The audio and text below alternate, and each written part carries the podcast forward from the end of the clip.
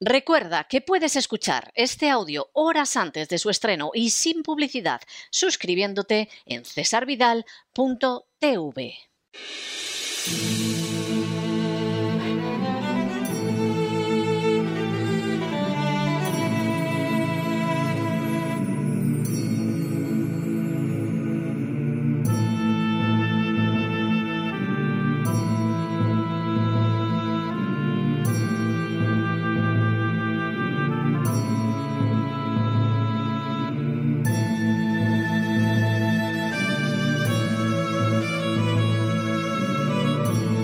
La voz con César Vidal, desde el exilio.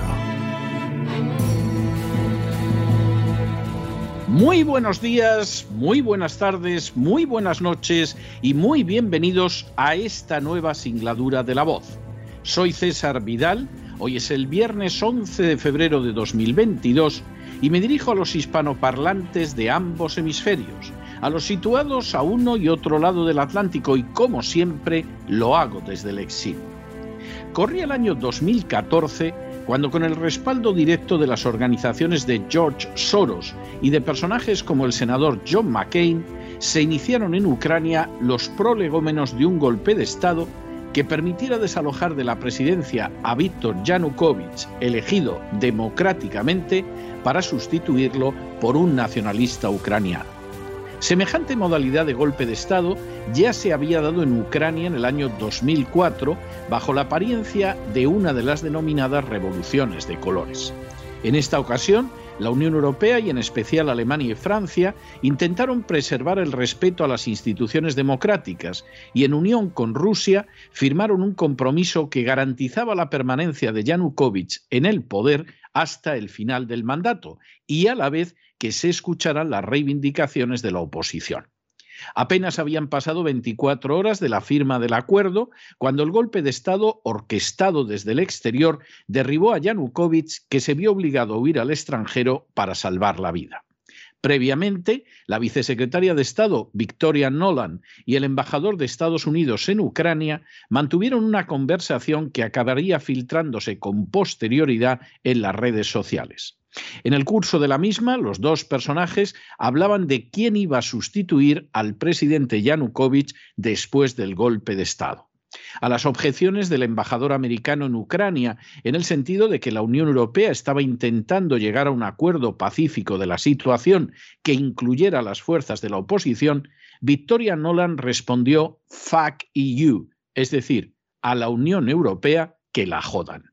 El golpe de Estado, tal y como se esperaba, llevó al poder a un nacionalista que desde el principio dictó medidas de persecución de las libertades y en especial las de prensa y expresión. Así, en septiembre de 2015, el presidente nacionalista ucraniano Poroshenko publicó un decreto por el que prohibía la entrada en Ucrania o la permanencia en su territorio a 400 personas y 90 entidades.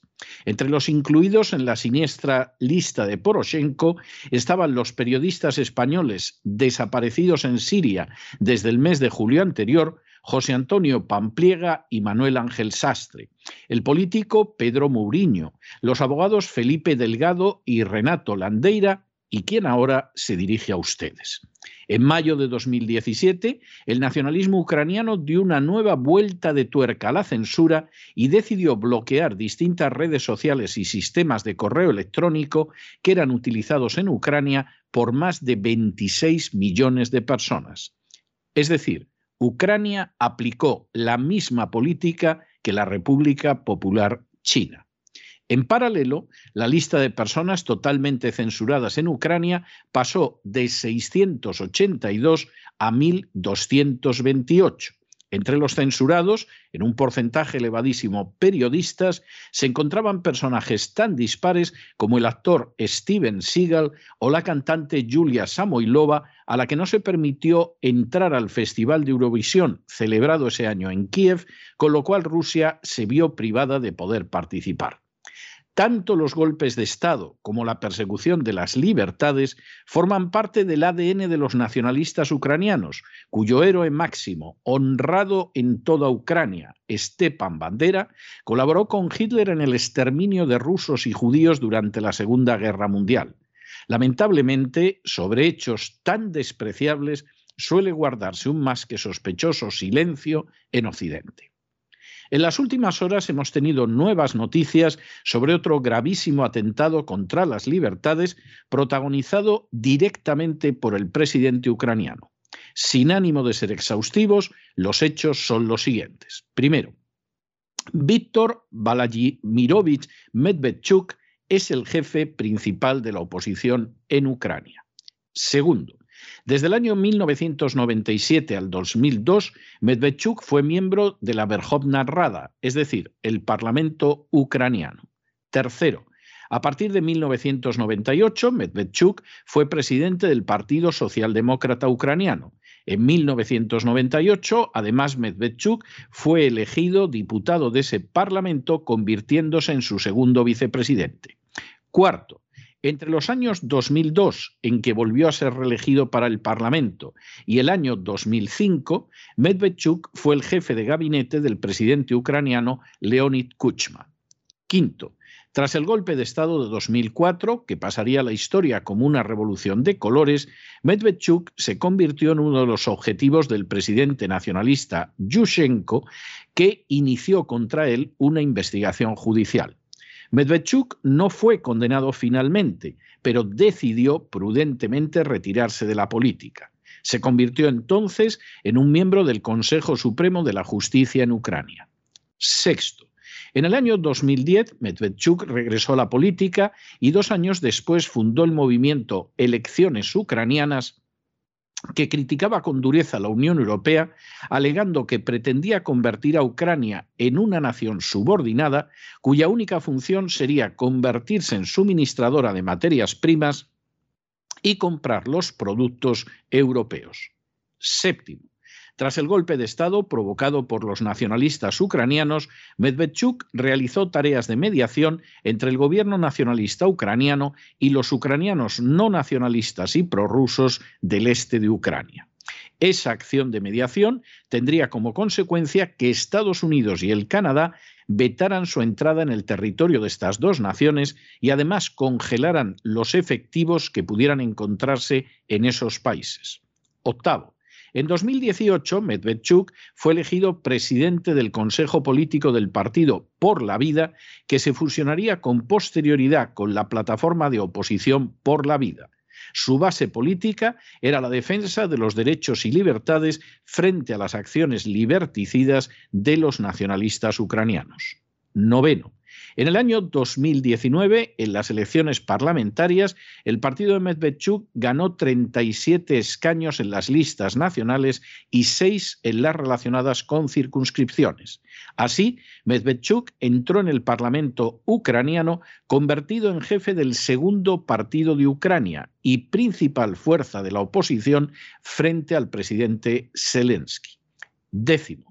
En 2020, mientras el nuevo presidente ucraniano Zelensky no lograba que la Unión Europea o Estados Unidos le proporcionaran las denominadas vacunas contra el coronavirus, Medvedchuk voló a Moscú para conseguir la vacuna de fabricación rusa.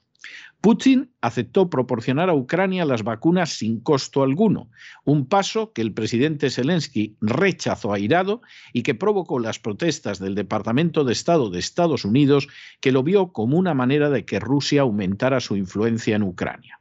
Un décimo. La popularidad del presidente Zelensky, que había estado en el 70%, se encontraba entonces por debajo del 40%, y algunas encuestas ya daban como ganador en unas futuras elecciones a Medvedchuk. Duodécimo.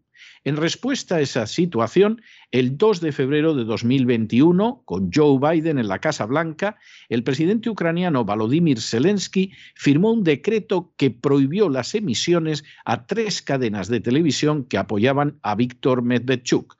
La medida fue aplaudida desde la Embajada de Estados Unidos en Ucrania. Décimo tercero. El 19 de febrero del mismo año 2021, el Consejo de Seguridad y de Defensa de Ucrania colocó a Medvedchuk y a su esposa Oksana Marchenko en una lista de sanciones por sospecha de financiar el terrorismo. La acusación era un simple castigo por la posición de mediación que Medvedchuk había mantenido hacia los rebeldes del este de Ucrania. Décimo cuarto. El 11 de mayo de 2021, el fiscal general de Ucrania acusó de alta traición y de robo de recursos nacionales a Medvedchuk por haber realizado unos supuestos negocios en Crimea. Décimo quinto. Dos días después, Medvedchuk fue reducido a la condición de arresto domiciliario. Por añadidura, se decretó que los bienes de Medvedchuk y de su esposa fueran congelados por tres años y que no pudiera realizar negocio alguno en Ucrania. Décimo sexto. Por si todo lo anterior fuera poco, las autoridades ucranianas han anunciado también que un oleoducto que supuestamente es controlado por Medvedchuk y que lleva productos petrolíferos a Europa será nacionalizado. Décimo séptimo. La medida de arresto que pesa sobre Medvedchuk ha sido prolongada de manera totalmente ilegal durante cuatro veces. Esta circunstancia implica que Medvedchuk pasará como mínimo diez veces, diez meses bajo esta forma de arresto, a pesar de que la ley de Ucrania señala un máximo de seis meses para el arresto domiciliario. Y decimos octavo, de manera bien significativa, no se han producido protestas de las naciones occidentales por la persecución encarnizada a la que han sometido y someten a Medvedchuk los nacionalistas ucranianos. Y tampoco los medios de comunicación occidentales han referido en términos generales absolutamente nada de lo sucedido. Si se creyera lo que dice la mayoría de los medios occidentales sobre Ucrania, habría que llegar a la conclusión de que se trata de una pobre nación desvalida, regida por una democracia impoluta y a la que hay que ayudar a enfrentarse con una Rusia malvada y siempre amenazante. Pero la realidad es bien distinta. Ucrania es, en primer lugar, un país totalmente artificial donde se concentran millones de polacos en el oeste, húngaros que aborrecen la política de ucranización forzosa de los nacionalistas ucranianos, ucranianos que se identifican con el nacionalismo después de décadas de propaganda y ucranianos que se sienten rusos por razones históricas, culturales e incluso de familia. En segundo lugar, y como ha sucedido con otras naciones del este de Europa, la NATO, que en contra de las promesas formuladas a Gorbachev y a Yeltsin no ha dejado de ampliarse hacia el este, ha jugado con los deseos de un sector de la sociedad ucraniana de entrar en la Unión Europea como un premio por la integración en la alianza militar. La realidad, sin embargo, es que la entrada en la Unión eh, Europea raya con lo imposible que hasta el momento las relaciones de la Unión Europea con Ucrania han sido punto menos que coloniales, llegándose a cerrar fábricas ucranianas para que los ucranianos tengan que comprar productos alemanes y que la entrada en la NATO de Ucrania alteraría de manera acentuadamente peligrosa la seguridad y la paz de Europa. En tercer lugar, la historia reciente de Ucrania es la de unos nacionalistas que con ayuda extranjera no solo han incurrido en la mayor corrupción del continente, no solo han convertido a Ucrania en el país más pobre de Europa, no solo han perseguido las libertades de manera sistemática y descarada, sino que además han perpetrado golpes de Estado siempre que se han visto desplazados del poder de forma democrática. Todas estas situaciones han vuelto a quedar de manifiesto con las actuaciones de Zelensky frente a Medvedchuk, el jefe de la oposición en Ucrania. Para comprender todo esto a cabalidad, les ruego que realicen un ejercicio de imaginación. Imaginen que Pedro Sánchez, el jefe del gobierno español, perdiera popularidad y que las encuestas comenzaran a indicar que un candidato de la derecha lo adelantaba en los sondeos electorales. Imaginen que en ese momento Pedro Sánchez ordenara el cierre de tres televisiones críticas con él y favorables al candidato de la oposición. Imaginen que no contento con esas medidas liberticidas, a continuación Pedro Sánchez ordenara a la fiscal general del Estado que iniciara un proceso contra el jefe de la oposición. Imaginen que además Pedro Sánchez ordenara que se embargaran todos los bienes del jefe de la oposición y de su esposa sin resolución judicial previa, como por ejemplo hacen de manera sistemática los sicarios de la agencia tributaria en España. Imaginen que acto seguido Pedro Sánchez consiguiera que se imputara al jefe de la oposición por un delito de alta traición y ordenara inmediatamente su arresto Imaginen que este arresto se prorrogara una y otra vez pasando los límites de duración fijados por la ley. E imaginen, por último, que a lo anterior se sumara un historial de golpes de Estado y persecución de medios de comunicación de sus antecesores para mantenerse en el poder. Pues bien, imaginen todo eso y tendrán una idea más que cercana de lo que es ahora Ucrania y de cómo actúa su presidente. Pregúntense ahora si merece la pena gastar un solo dólar o derramar una sola gota de sangre para defender un régimen semejante y si puede entrar en cabeza humana que una nación así se integre en la Unión Europea o incluso en la NATO.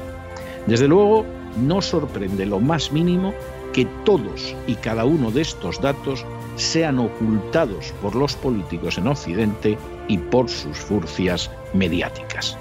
Pero no se dejen llevar por el desánimo o la frustración.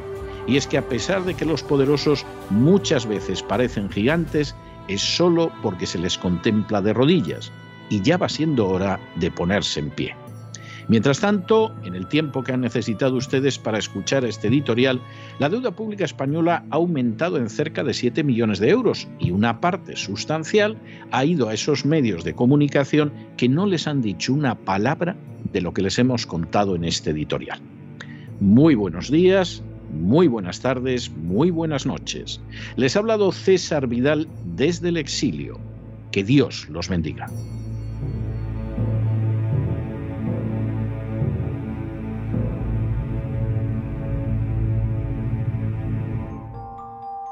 Esta sección está patrocinada por crowdfunding con el siguiente mensaje. Nuestro Señor Jesucristo, el único Dios verdadero, es misericordioso y nuestro Salvador.